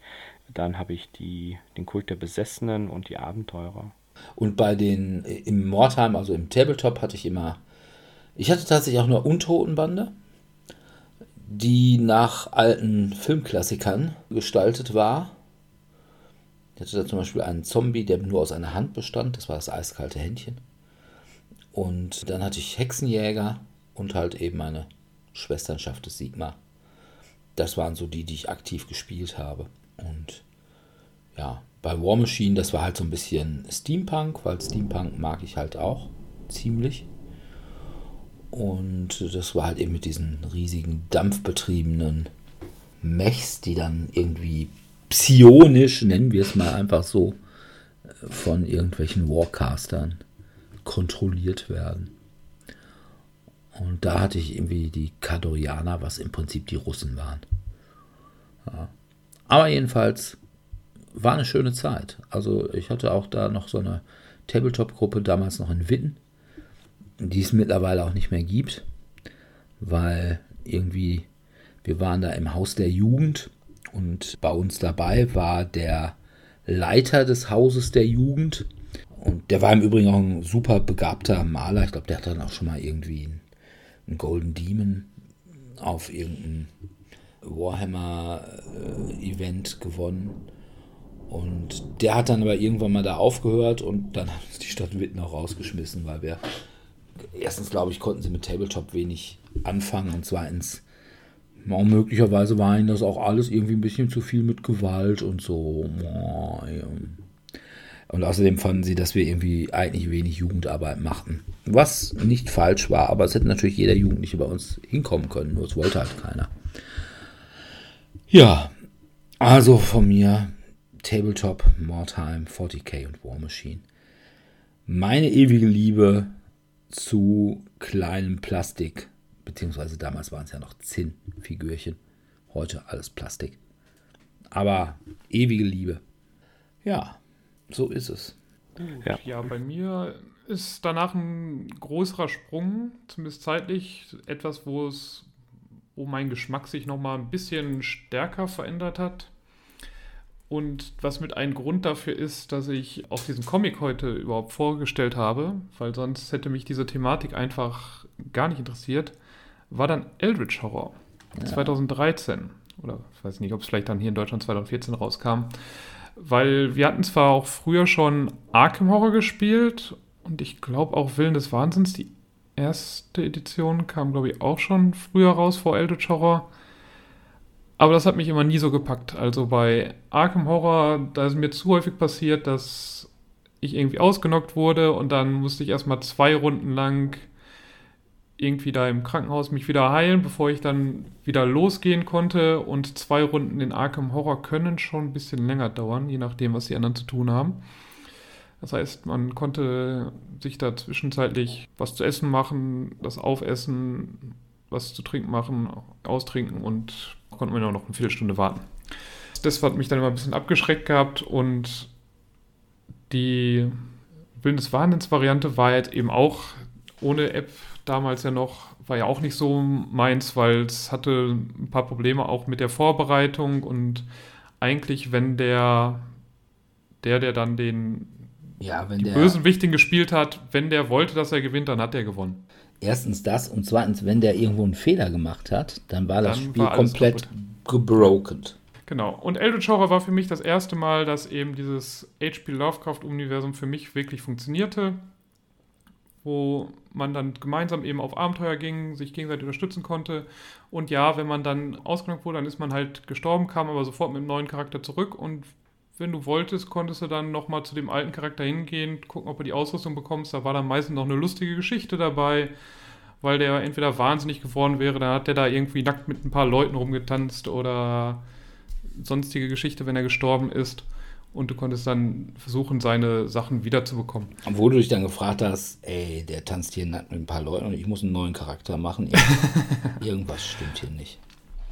Aber das hat mir wesentlich mehr Spaß gemacht. Die Storys waren auch ein bisschen kohärenter, weil die ja, glaube ich, dann so ein bisschen auf den großen alten dann immer ausgelegt wurden. Also zumindest ein paar Spielkarten, die wurden dann hinterher auch immer mehr. Also mit den Erweiterungen kamen dann immer, glaube ich, auch für die alten Monster dann immer nochmal so ein paar zusätzlich oder für die ganzen Orte kamen nochmal zusätzliche Stories, die dann eben auf den Ort spezifisch ja. waren. Ja. Und das hat alles wesentlich besser funktioniert und dadurch bin ich halt, oh, H.P. Lovecraft ist doch ein ganz cooles Universum und konnte dann doch wesentlich mehr und dann vor allem mit Willen des Wahnsinns auch noch mehr anfangen. Der zweiten Edition dann. Ja, also mit Lovecraft habe ich tatsächlich einen Einstieg gefunden über Hörbücher. Ich habe früher einen Job gehabt in einem Golfclub und zwar saß ich in diesem kleinen gepanzerten Rasenmäher-Traktor, der umhergefahren ist und Golfbälle aufgesammelt hat. Und dabei habe ich Hörspiele gehört, weil das immer so laut war. dann fand ich es besser, lieber irgendwen reden zu hören als das. Und da habe ich dann so ein bisschen Eindruck davon bekommen, vom Lovecraft-Universum, das ja doch schon sehr komplex ist. Und Willen des Wahnsinns war für mich auch nochmal so ein Meilenstein, als die App-Einführung kam. Einfach dieses digital unterstützte Gegeneinander, dieses Hybrid- und diese Diskussion, oh, reicht der Akku, reicht der Akku, ich weiß es nicht. Es gab halt auch neue Probleme, abgesehen von den Herausforderungen. Ja. Also bei mir war Eldritch Horror mein Einstieg in die Welt der kooperativen Spiele. Gut, ich hatte jetzt vorher auch, ähm, ach, wie hieß das denn nochmal? Ähm, die vergessene Insel. War das nicht eine kleine? Also es gab die vergessene Stadt und es kann halt sein, die Der Vorgänger, das war das halt mit der Insel. Wobei ich gesagt habe, naja, okay, thematisch interessiert mich das jetzt nicht so. Also das war hat mich jetzt nicht so geflasht. Dagegen allerdings auch Eldritch Horror tatsächlich als kooperatives Spiel war also das erste Koop-Spiel, was mich wirklich, was mich wirklich abgeholt hat. Auch thematisch war, wie gesagt, mit dem Pandemic-Thema. Äh, ich lese auch keine Arztromane. Und ich gucke auch, wenn ich zu Hause beim Mutter bin, nur gezwungenermaßen in aller Freundschaft, weil ja, Ärzte-Themen außer Dr. House und Scrubs fand ich nie so, so richtig lichtvoll für mich. Aber äh, die verbotene Insel war das und das kam 2010, Ah. also zwei Jahre nach Pandemie raus. Ja, Also das war jetzt nur so eine vereinfachte Variante, die er dann ja oder irgendwie so. Aber jedenfalls, es war nicht so meins. Also, was Koop anging. Aber hattest du Arkham Horror vorher schon? Nein, ich habe Arkham Horror vorher nie gespielt. Ich war mal kurz davor, es mir zuzulegen, habe dafür dann aber ein anderes Spiel gekauft, was mich dann sehr geprägt hat. Und zwar war das Descent First Edition. Ich habe ja in meinem Leben nie Hero Quest gespielt, weil das zu einer Zeit rauskam, als ja, also ich, wenn ich böse bin, sage ich immer, wo ich mich schon für Mädchen interessierte. Und von daher, also da habe ich studiert und da hatte ich halt tatsächlich für, ich hätte glaube ich auch niemanden gehabt, der mit mir zusammen dann Hero Quest gespielt hat. Von daher das erste Mal, dass ich wirklich gesagt habe, boah, das ist ja wie Rollenspiel, aber mit mehr zum Gucken. Das war halt bei mir Descent First Edition und irgendwann dann mal gefolgt von Willen des Wahnsinns First Edition, wobei das eine dann halt eben D&D für mich war, also ne, unsere alte D&D-Runde, wobei man auch sagen muss, die erste Auflage von D&D, die war auch, sagen wir mal, thematisch und fluffmäßig nicht viel mehr als das, was wir 20 Jahre vorher an D&D gespielt haben. Ja, du meinst Descent, die erste äh, Descent, Variante von. genau. Ja. Ähm, als das, was wir 20 Jahre vorher an D&D gespielt haben. Also äh, die, ja, ich sag mal, Dungeons waren halt immer noch so mit der Gießkanne bevölkert. Und das, was man an Aufgabe hatte, war, mach sie alle tot. Ja, also, beziehungsweise töte den Endboss. Da war, glaube ich, auch noch keine richtige Story, beziehungsweise es kam erst mit irgendeiner der Erweiterungen, oder? ich Dass glaube, halt die- so eine, so eine kleine Kampagne oder so Ja, die hatte, kam die so ein bisschen zusammenhängend war. tatsächlich mit einer, mit einer Erweiterung dann erst wirklich mit äh, Descent Second Edition. Und, äh, aber für mich war es halt schon irgendwie, ich habe auch meine, meinen Kindersarg Descent First Edition habe ich immer noch bei mir rumstehen, auch komplett bemalt. Und das war schon für mich ein bisschen auch eine Offenbarung. Und ich sage, guck mal, sowas gibt's. Ja. Wenn man das dann in, in Star Wars Variante haben wollte, hat man dann hinterher Imperial Assault gespielt. Imperial Assault. ja, aber das war ja sogar noch nach Descent Second Edition. Ja, ja. Ja. Ich überlege gerade, was bei mir da noch kam für Meilensteine. Also wie gesagt, danach bin ich, glaube ich, auch schon tatsächlich bei Zombicide. Dieses Survival-Game-Charakter, das war nochmal was Neues, wo ich dann auch nochmal die kooperative Komponente verbinden konnte mit dieser zeitlichen Aspekt-Varianz, dass man eben halt schnell sein muss und auch da taktisch hinterher sein sollte und das fand ich auch schön. Also da zehre ich heute noch davon, wobei ich da auch ganz klar sagen muss, es gibt Spielgruppen, also mit jeder Spielgruppe entwickelt sich das komplett anders. Die einen sind da total hier Mash, Mash, Mash und Loot, Loot, Loot und die anderen sind eher bedächtig und reflektiert. Also das kann ich auch nochmal als eine sehr angenehme Form der Entwicklungsstufe wahrnehmen, wo ich dann sage, ja, das ist ja spannend. Und was bei mir auch noch, und zwar damals wieder, das war wieder diese, diese Zeit der gemeindlichen Spieletage. Sturm- und Drangphase, wo alles mitgeschleppt wurde. Nee, das gar nicht mal. Aber da ging es dann doch so, auch dass, es, dass man das erste Mal so moderne Brettspiele kennenlernte. Und eines dieser Spiele war für mich ohne Furcht und Adel. Was, ja, eigentlich ist es ein Eurogame, oder? Da ich es nie gespielt habe, kann ich es nicht bestätigen Ja, oder. doch, das ist. Wir sprechen doch jetzt von diesem, wo hier die verschiedenen Charaktere sind. A wird Genau. gelootet. Doch, doch, doch, ist ein Eurogame. Aber ich finde es gut. Ich finde es auch Also- gut. Ich habe es auch gerne und viel gespielt. Also ich würde auch sagen, es hat eben zumindest was den, das Aufbauen deiner, ich sag mal, in Anführungsstrichen Stadt angeht, schon einen gewissen Euro, ich meine, was war von, ich glaube von Bruno Faidutti Ja, und äh, der ist ja nur eigentlich auch ein, ein Eurogame-Autor. Und ja, das habe ich damals kennengelernt und habe gesagt, ach guck mal. Und das war kurz nachdem ich Puerto Rico kennengelernt hatte. Und ich gesagt habe, ach guck mal, es gibt Brettspiele. Die einen sind so scheiße und die anderen sind so gut. Also von daher, ich mag ja Euros mit dem Pfiff. Und das ist hier durchaus eben dadurch, dass man eben dieses Blöffen hat. Ne? Welchen Charakter habe ich denn jetzt nun? Bin ich der Mörder oder nehme ich immer den König, damit ich als, als erster mir beim nächsten Mal wieder was aussuchen kann? Oder äh, sehe ich, naja, guck mal hier, der will doch bestimmt den Baumeister machen, ne? was der an Karten auf der Hand hat, da will er bestimmt irgendwie was für bauen. Also ohne Furcht und Adel, ich fand das immer sehr, sehr gut. Ich habe es aber bestimmt seit zehn Jahren nicht mehr gespielt. Es ist jetzt irgendwie auch nicht so das, wo ich jetzt sagen würde, oh, das ist beeindruckend, weil es vor zehn Jahren, glaube ich, rauskam. Zumindest. Nee, das muss 2010 schon rausgekommen sein. Ah, okay. Boardgame Geek sagt das zumindest so.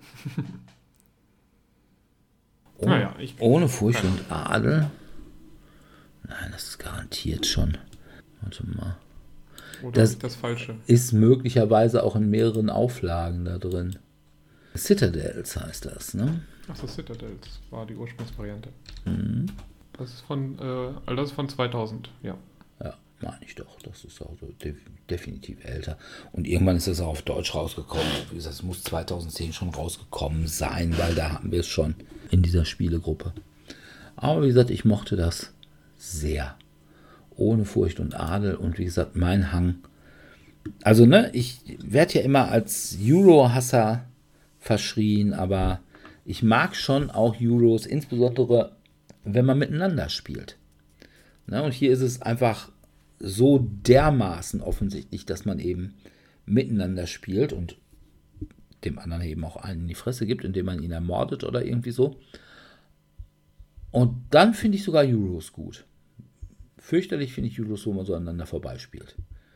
Wie Puerto Rico. Naja, ich meine, bei Puerto Rico spielt man ja nicht direkt aneinander vorbei, weil das ja beeinflusst ja schon, wie bei Race for the Galaxy, welche Aktionen durchgeführt werden können. Ja, Aber passiv-aggressiv halt. Ja. Nun gut, für mich, ich glaube, somit das Letzte, was mich dann nochmal so geprägt hat, das kann aber auch sein, dass, ob, ob das jetzt wirklich das Spiel war oder meine Lebenssituation, ist dann Pandemic Legacy gewesen. So, das hat mir diese Hassliebe zu Kampagnenspielen gezeigt. So nach dem Motto, ja, ich liebe das, wenn ich irgendwie so eine Story habe, die über mehrere Spielsitzungen sich aufbaut.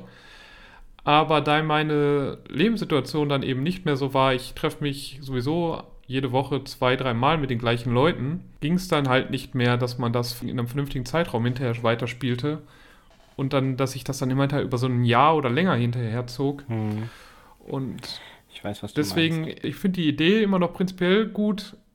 Das sind aber leider, das ist prägend jetzt für mich gewesen, ich habe entschieden, das sind keine Spiele für mich, wo ich regelmäßig mit einer Gruppe zusammenspielen muss. Es hat jetzt nochmal bei King's Dilemma geklappt, weil das online funktionierte. Aber vor Ort wird das eigentlich inzwischen nicht mehr klappen. Mir. Und das war dann doch mal so ein prägendes Ereignis. Also es hat am Anfang noch gut geklappt, weil wir da auch ziemlich häufig zusammen waren. Aber ich glaube, ich bin dann im Zuge dessen dann weggezogen. und dadurch kamen die Runden kaum noch zustande und es hat dann, glaube ich, ein Jahr gedauert, bis wir es, bis wir die erste Staffel dann komplett zu Ende hatten und am Ende die zweite Staffel haben wir, glaube ich, über zwei Jahre gezogen und die dritte Staffel sind wir immer noch nicht fertig. also es ist, naja, es ist wie es ist. Deswegen hat Pandemic Legacy für mich noch mal mir klar gemacht und mich geprägt. In dem Sinne, ich mag die Idee von Kampagnenspielen, aber sie passt einfach nicht mehr in meine aktuelle Lebenswelt. Ja, das kann ich ergänzen. Also ich habe in dem Sinne nie ein wirkliches Le Legacy-Spiel gespielt. Ich habe zwar eins zu Hause hier, also ich habe mir auch ein Pandemic Legacy hier mal besorgt, aber ähnlich wie Dominik habe ich noch nicht die zeitliche Flexibilität aufbringen können, das umzusetzen. Aber ich habe ein Positivbeispiel dazu und zwar ist es Aventuria. Aventuria ist ja das Boardgame zu dem ja, schwarzen Auge-Spiel, was ich immer noch verteufel, dass sie das so teuer machen, obwohl da so wenig Spielmaterial drin ist. Und dort ist das Schöne, dass du tatsächlich eben auf einem klassischen Charakter-Paper-Sheet deinen Charakter entwickelst und du legst da auch die Sonderkarten rein oder schreibst zumindest auf, was der Zwerg, die Tänzerin, der Feuermagier sich entwickelt hat. Und du kannst ja diesen Charakter jederzeit wechseln. Also der ist eben nicht Realpersonen Spieler gebunden. Wenn ich dieses Mal die Feuermagierin sein möchte und beim nächsten Mal der Druidengnom, dann ist das so. Und die entwickeln sich. Und da finde ich das wiederum schön. Denn dabei kannst du auch, wenn du deinen Favorite-Charakter hast, den dann irgendwann weiterentwickeln und schön skillen und mitmischen.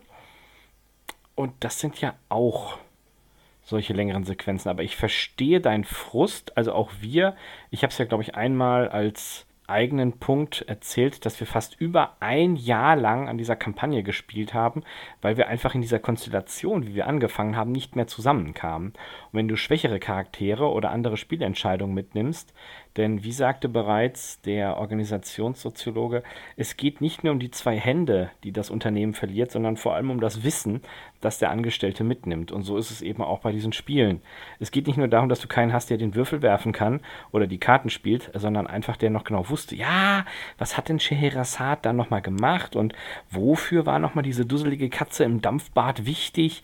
Und das sind so Sachen, da kann ich Dominik total verstehen dass das frustrierend ist. Ich glaube, sowas bietet sich an, wenn du eine feste Gruppe hast, die. Also im Studentenleben funktioniert ja, das Ja, genau. Ja. Wenn du in der WG Eine lebst. WG, definitiv, absolutes Must-Have. Ja. Schulzeiten hat das auch eben noch wunderbar geklappt, ja. theoretisch. Ja. Also wir warten alle noch, bevor wir unsere Kampagnenspiele Rente, weggeben, Rente, Rente vielleicht. genau. wenn wir Ruhestand, in Rente ja. sind und dann in so eine Senioren-WG ziehen. Ja, genau. Genau. That's it. Bei einigen von uns ist das ja nicht mehr so lange hin. Wir besuchen Ähm, dich dann. Aber bei mir auch noch ein Doppelschlag und zwar, wie gesagt, 2010 hatten wir halt eben die, diese Spielegruppe in der Gemeinde, die hatte sich dann irgendwie mal aufgelöst oder beziehungsweise der Leiter hatte dann keinen Bock mehr drauf, weil die ganze Zeit irgendwelche Konfirmanden da waren, die nur miteinander knutschen wollten. Und ich bin dann eben ins Tabletop abgewandert und da haben wir dann irgendwann mal, ich weiß noch nicht, das war glaube ich kurz vor Weihnachten, haben gesagt, ach komm, wir machen heute kein Tabletop. Und einer hatte Munchkin und Zombies, Ausrufezeichen, Ausrufezeichen, Ausrufezeichen, Ja, schönes mitgebracht. Und da habe ich dann gesagt, ach guck mal, auch Brettspiel kann ja wirklich Spaß machen und lustig sein. Und ich habe auch noch einen Zombies, Ausrufezeichen, Ausrufezeichen, Ausrufezeichen hier irgendwo bei mir rumstehen. Ich habe auch noch eins mit diversen. Ich glaube, ich habe sogar fast alle deutschsprachigen Erweiterungen dafür. Aber ich finde kaum jemanden, der damit spielen möchte. Ja, ich, ich, also ich habe es noch irgendwie, glaube ich, auf dem, auf dem Handy. Und ja, es ist okay, aber auch nicht mehr. Ja, genau, okay, trifft es ganz gut. Ich habe es halt gesammelt. Und dann kann ich auch noch zwei weitere Spiele, die mich dann noch geflasht haben. Das eine war Dixit. Mm, ja, Das war auch auf meiner Liste. Das, Ja. aber das wollte ich dann nicht mehr sagen, weil Party, das wäre ja kein Partyspiel. Ich wollte dann sagen, das ist das Partyspiel, was mir gezeigt hat, dass es nicht nur um, ums Malen gehen muss oder um irgendwelche Blödsinn vorzuschauspielern, sondern dass es auch eben was mit coolen Karten gibt. Ja, Aber da hättest du rumgemeckert, das ist doch kein Partyspiel. ja, das ist auch kein Partyspiel. Aber. Dixit Odyssey kann man mit zwölf Leuten spielen, das ist die Variante, die ich auch habe. Ah, okay. Ich habe ne, ich hab nur das normale Dixit. Aber mich fand dieses, hat mich also wirklich äh, vollkommen für dieses Thema Assoziationsspiele geflasht. Also wie Mysterium oder Detective Club oder hier die ganzen Codenames oder die üblichen Verdächtigen. Shadows of Amsterdam war ja auch. Ja, Shadows of Amsterdam, genau.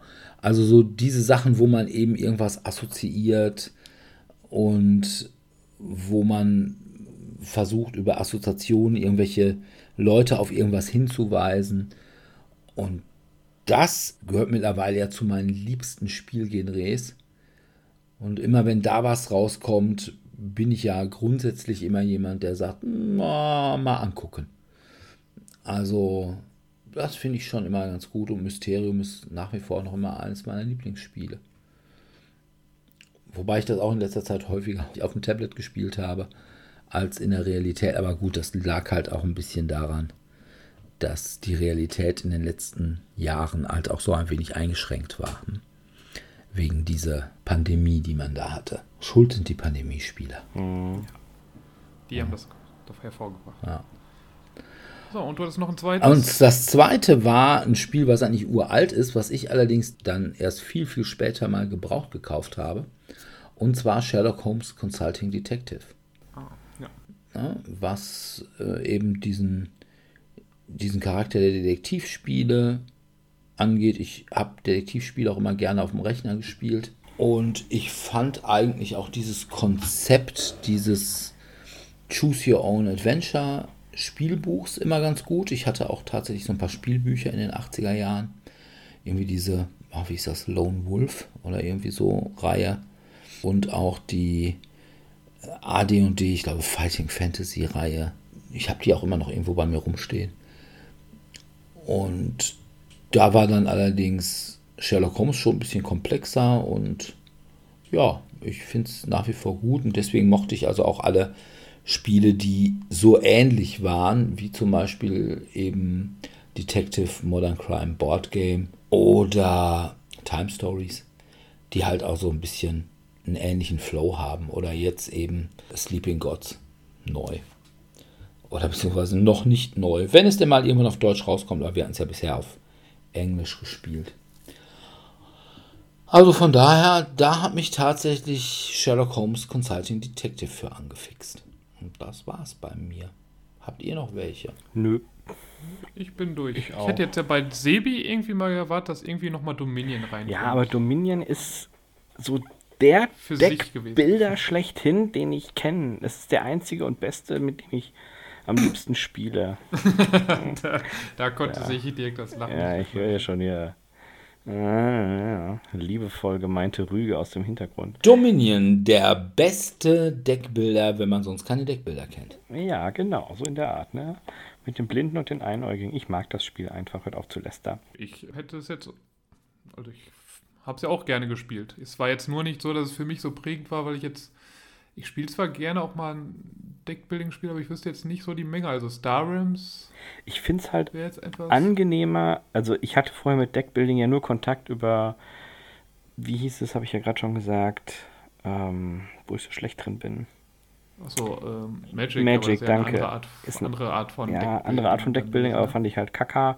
Und danach kam halt WoW, das ist auch nochmal eine andere Art von Deckbuilding und so und dieses, und das war halt das Einzige. Du brauchst einfach nichts außer einem Stapel Karten und rüttelst damit los. Das fand ich halt eigentlich ganz schön und darum habe ich das ganz gern gespielt. Und ja. Also ich mag ja Deckbuilding und deswegen lehne ich Dominion ab. also ich habe da Thunderstone, Nightfall, ganz hervorragend, aber irgendwie in Deutschland überhaupt nicht reüssiert. Dann hier dieses, ah, wie hieß das denn nochmal, mit dieser komischen Grafik, Chronicles of the Godslayer.